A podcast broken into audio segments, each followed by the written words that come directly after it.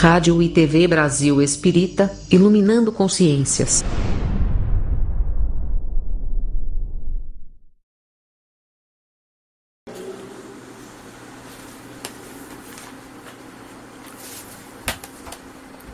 Amigos da Rádio Brasil Espírita de Maceió, estamos retornando com o programa Epístolas de Paulo à Luz do Espiritismo. Nós estamos já há algum tempo, né, desde o início do ano, focalizando, dentro de uma visão espírita, as famosas cartas escritas por Paulo de Tarso, e que para nós têm uma aplicabilidade, são importantes nos dias de hoje, porque nós estamos seguindo de acordo com o livro né, que nós editamos pela Casa Editora Clarim, Epístolas de Paulo do Espiritismo, a vertente do ensino moral. Ou seja, nós não estamos é, buscando aspectos polêmicos, é, coisas do contexto, assim, muito da época, de recomendações temporais que Paulo também efetivou. Mas nós estamos é, chamando atenção para registros escritos de Paulo, que tem a ver com recomendações para aquelas comunidades que ele fundou e que são válidas até nossos dias. Por que, que são válidas? Porque elas estão assentadas na moral ensinada por Jesus. E exatamente isso que Allan Kardec fez também com o Evangelho segundo o Espiritismo, onde na apresentação ele fala sobre o objetivo daquela obra, Evangelho segundo o Espiritismo, que é analisar o ensino moral de Jesus. Então, hoje, meus amigos, nós vamos é, começar a estudar a primeira epístola aos Coríntios. Nós vamos dividir em dois programas. No dia de hoje, nesse primeiro programa sobre a epístola aos Coríntios, nós vamos tratar das questões de edificação moral, espiritual e a ótica do amor que Paulo registra nessa epístola. Antes, porém, é importante que a gente situe né, algumas informações. Por exemplo, sabe-se que essa primeira epístola aos cidadãos, seguidores de Jesus da cidade de Corinto, Corinto era a capital de uma província romana chamada Acaia, muito perto de Atenas. Então, era toda aquela região né, que antigamente era governada pela Grécia e depois foi incorporada no Império Romano. A cidade de Corinto tem uma característica. Ela fica num istmo, vamos assim dizer, né, separando o mar Adriático do mar Egeu. E é um espaço de apenas 11 quilômetros que separava.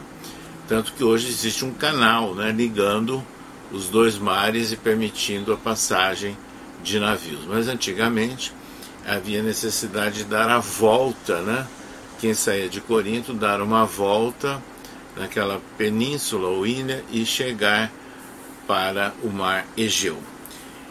Pois bem, a cidade de Corinto era, portanto, uma cidade portuária, uma cidade que estava num limite, eu diria, entre dois mundos, ou duas é, tradições, né? o ocidental e o oriental. Então, era um local que tinha muito interesse por parte dos romanos, né? até estratégico, em um porto de grande significado. Em função disso, havia na cidade de Corinto aquele burburinho típico né? Das grandes cidades portuárias do passado e a presença de ideias, de tradições, né, de atitudes consolidadas de cidadãos provenientes de várias regiões.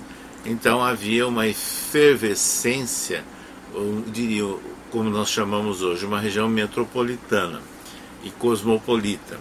Então, entre as questões ali, havia, na verdade, uma certa lacidez nas questões éticas, morais, né? Ah, a conduta, portanto, bastante desequilibrada na vida daquela população que considerava tudo que fosse possível, entre aspas, como normal. Então tudo era aceito, tudo é, era factível de ser praticado pelas pessoas. Então não havia uma orientação, não havia uma tendência marcante e a presença de muitas práticas aberrantes. É interessante que antes né, de Paulo chegar lá, ainda no, na passagem do, do primeiro século antes de Cristo para o primeiro século após o Cristo, Estrabão, um filósofo grego, escreveu um tratado de geografia sobre as várias cidades né, do mundo de tradição grega. E ele focaliza a cidade de Corinto como sendo na cidade uma cidade que ele considerou depravada. Né? E vejam então o termo que ele utilizou: depravada, e que havia inclusive o que ele chamou de prostituição religiosa, porque as vestais, as sacerdotisas que ficavam nos templos, elas defendiam a ideia que a relação sexual dela com os homens é que daria, uh, garantiria uma depuração e a felicidade. Então vejam, situação bastante complexa, isso registrado pela história. E quando Paulo chegou em Corinto, né, ele antes passou por Filipos, passou por Tessalônica e passou por uh, Atenas, como nós já mostramos no programa anterior. Lá ele encontrou um casal de judeus, né, convertidos como seguidores de Jesus, que é, é o Áquila e a Priscila ou Prisca, que chegaram a Corinto, banidos que foram ah, da capital romana durante o, a gestão do imperador Cláudio, houve uma diáspora, ele expulsou todos aqueles que eram considerados judeus de Roma. E eles eram de origem judia, mas já eram na verdade, seguidores de Jesus. Mas naquela época, ali no Império Romano, não se distinguia, eram todos considerados judeus. E é nessas condições que Paulo contou com o apoio deles, né, para formar ali uma comunidade nova em Corinto. Então ele funda essa primeira eh, agremiação cristã, né, vamos assim dizer, seguidores de Jesus em Corinto, fica um ano e meio lá e parte para Éfeso, né? É, atravessando o Mar Egeu, que é uma região na época da Ásia Menor, hoje a Turquia. E é ali que morava João, né? aquele discípulo bem amado de Jesus e onde também residiu Maria com a proteção de João. Mas ele estando lá, em Éfeso, ele recebeu emissários, né? pedindo que ele retornasse a Corinto, que eles precisavam de apoio e, e falando dos problemas. Seguindo aquela orientação que nós já comentamos em reunião anterior, através aí da, da Rádio Brasil Espírita, que ele recebeu a orientação do alto para escrever, para que não pudesse retornar ou não pudesse mais retornar em determinados locais. Então ele redige essa primeira epístola aos Coríntios, provavelmente entre o ano 52 e 55 da nossa era. Então ele se encontrava em Éfeso. E aí, ele, essa primeira epístola aos Coríntios, é chamada também por alguns estudiosos bíblicos tradicionais como história de uma querela, porque houve ali ataques né, em Corinto de falsos mestres, de detratores do que faziam disseminação de inverdades sobre Paulo e também dos chamados legalistas. Os legalistas seriam aqueles que valorizavam ainda a tradição judaica né, e a lei tirada do Torá, é, da Torá. Então, nessas condições, é, estavam, na verdade, comprometendo a reputação e a autoridade moral de Paulo como um apóstolo de Jesus. Então, ele resolve escrever e aí ele registra nessa primeira epístola aos Coríntios, cada uma das quais com seu suposto líder ou herói, como Paulo, Pedro, Apolo e Jesus Cristo.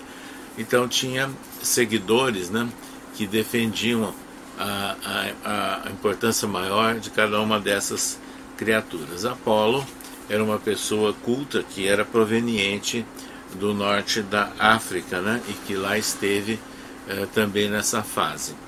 Então, entre os vários temas abordados por Paulo, ele começa a entrar no âmago da questão, que é de defender uma moral com base no ensino de Jesus e diferente daquela prática depravada e sem limites que era adotado ali em Corinto. Então aí vejam, meus amigos, ele escreveu uma frase que é marcante, é muito forte nessa primeira epístola aos Coríntios e que está no versículo é, capítulo 10, versículo 23 da primeira epístola destinada aos Coríntios. Todas as coisas me são lícitas, mas nem todas as coisas convêm. Todas as coisas me são lícitas, mas nem todas as coisas edificam. Então ele deixa claro, né, com essa sua colocação, que tudo aquilo que era aceito como normal, entre aspas, em Corinto e que tentavam é, se intrometer nas orientações da agremiação de seguidores de Jesus, ele estava mostrando que quem quiser seguir a moral de Jesus deve realmente observar tudo, como foi dito em outra epístola. E que lembrando que tudo pode ser lícito, né, de acordo com o regramento uh, legal né, de cada local. Mas nem tudo aquilo me convém. Então é uma diferença entre ser permitido por uma lei ou ser consagrado pela tradição e não ser conveniente do ponto de vista da visão do ensino moral de Jesus. Então essa é a grande diferença que ele faz. Eu diria então que para nós espíritos imortais, reencarnados, isso tem um valor inestimável. E essa frase, essa orientação de Paulo, ela é válida até a atualidade. Porque vejo que nós podemos encontrar países, regiões que ainda mantêm né, uma série de tradições ou mesmo uma, algumas regras com base em lei que são incoerentes com a prática proposta pelo ensino moral de Jesus. É isso que nós gostaríamos de chamar a atenção. Então vejam, há países, por exemplo, onde o aborto é liberado. Então ele é legal. E há países onde o aborto é parcialmente liberado dentro de algumas condições especiais. Agora vem a pergunta: e na visão cristã e na visão espírita? É lícito? Pode ser lícito em alguns locais, mas edifica, mas convém, considerando que nós estamos tratando de espíritos imortais, no caso do, da gestante, no processo de aprendizagem, e no caso do reencarnante, é um espírito encarnado que já tem uma certa ligação com o corpo. Então vejam, é um exemplo típico. O outro exemplo típico é o uso do, do fumo. Aqui no Brasil, criou-se já há algumas décadas uma série de restrições ao uso do fumo mas há locais onde ele é liberado. Agora, mesmo aqui no Brasil, ele é permitido desde que seja no ambiente aberto. Agora vem uma pergunta. Ele é permitido em algumas circunstâncias. Agora, convém, considerando o que nós já sabemos de eventuais malefícios à saúde, ao pulmão, ao sistema respiratório, as vias aéreas superiores pelo uso do fumo, aí é uma questão de opção das pessoas. Então, mais uma vez, a relação limite entre o que é legal e o que é conveniente. Isso é muito importante para nós. E aí vem uma série de questões né, na relação entre as pessoas, é, na relação comercial entre as pessoas. Né? Que às vezes um negócio ele pode ser ótimo, excelente, os dois lados ou para um lado. Se for para um lado, tem alguém que está sendo prejudicado. Aí vem a questão, por exemplo, que é muito típica do Brasil, que nós temos uma legislação que define a prática do juro, por exemplo. Só que nós encontramos o uso abusivo do juro em muitas áreas, inclusive do cartão de crédito. Então aí vem no, e, o, e o problema, a responsabilidade, não é do operador ali, do funcionário simples, é do sistema que permite isso. Quer dizer, é legal? É legal. Mas é conveniente? Provavelmente tudo indica que não, por causa do respeito ao próximo como a si mesmo. Quer dizer, a regra áurea do ensino de Jesus e que para nós espíritas tem ainda a vertente de natureza espiritual que é indispensável. Então, essas colocações que nós estamos fazendo são indispensáveis, são válidas para os dias que nós estamos vivendo hoje, registrado né, há, há quase dois mil anos na primeira epístola de Paulo aos Coríntios. Há muitos temas que são abordados nessa primeira epístola de Paulo aos Coríntios. Mas nós gostaríamos também de destacar algo que é marcante nessa primeira epístola. É, nós tratamos no primeiro local, no primeiro momento, numa primeira etapa, de uma questão de edificação e de definição de relação entre conveniência de natureza espiritual. E agora nós vamos tratar da questão do amor uma coisa está ligada à outra. Mas foi exatamente nessa epístola, no capítulo 13, versículo 1, que Paulo escreveu: Ainda que eu fale a língua dos homens e a dos anjos, se não tiver amor, nada sou. Ou se não tiver caridade, conforme algumas traduções, nada sou. Então, no original grego, que Paulo escreveu em grego, a palavra é ágape, traduzida para o português é amor, mas em muitas versões do Novo Testamento está a palavra caridade. Mas o amor inclui a caridade, então não altera muito o sentido, apenas fica mais abrangente ainda. Então vejam, Allan Kardec ele colocou essas passagens da primeira epístola de Paulo aos Coríntios no capítulo 15 do Evangelho segundo o Espiritismo. Fora da caridade não há salvação. Então, o que Paulo estava dizendo? Porque na época dele, a, a questão do amor era uma novidade. Foi ensinada por Jesus, mas não era a prática corrente e orientada pelos textos do Antigo Testamento. É Jesus que trouxe a lei do amor e essa interpretação dessa lei divina. Então, por isso é que João escreveu: Deus é amor. Então, é uma nova visão sobre a divindade diferente daquela do Antigo Testamento. Agora, quando Paulo escreve isso, ele mostra a excelência do amor sobre a fé, sobre a, a, sobre a esperança, inclusive, mostrando que o amor é que envolve a tudo. Então é nessas condições é que ele traz à tona esse novo regramento na relação entre as pessoas, do, de amor ao próximo como a si mesmo. Então a regra áurea de Jesus.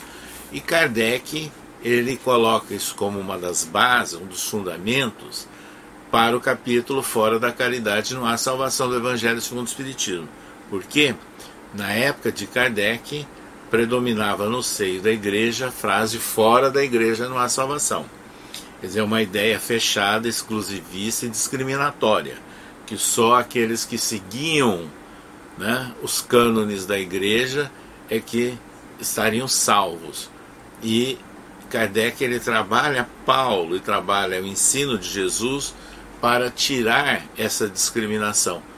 Então a nova base de salvação, ou seja, de um processo de educação e aprimoramento moral, é a prática do amor.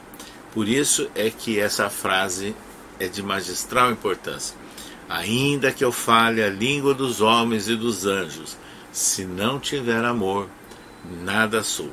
Então, essas colocações feitas por Paulo nos seus registros, na sua primeira epístola aos Coríntios, Vejam, meus amigos, elas são atualíssimas e são adotadas, inclusive, por Allan Kardec.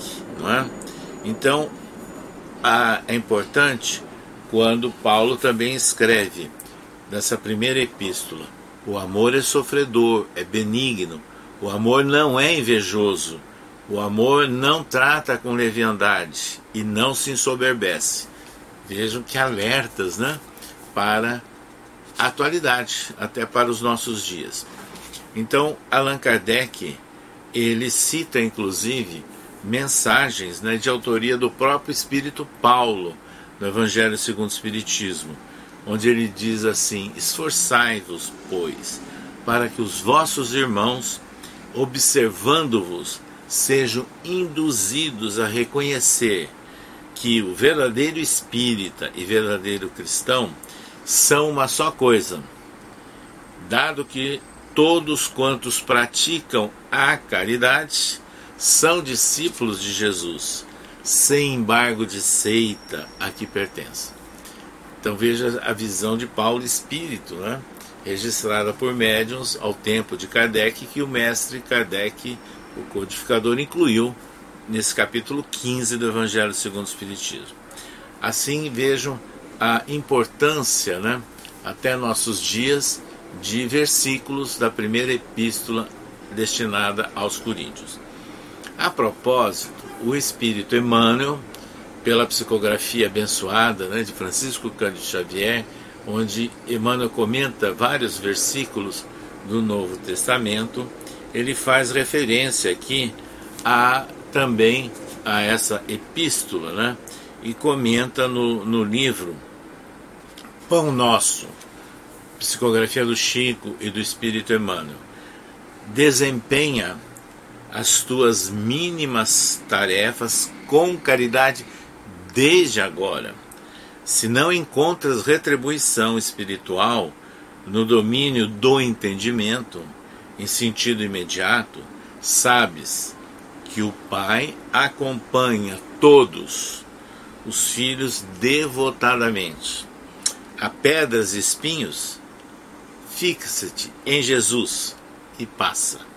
Em outro trecho, anotou Emmanuel: Se as boas obras constituem a educação da caridade, os bons exemplos formam a caridade da educação.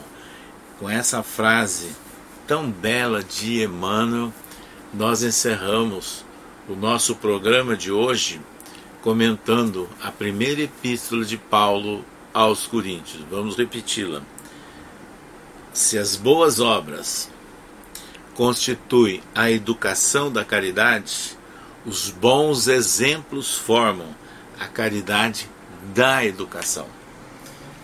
Convidamos a todos vocês, amigos, para que acompanhem pela Rádio Brasil Espírita de Maceió o nosso próximo programa na próxima quarta-feira às 19 horas.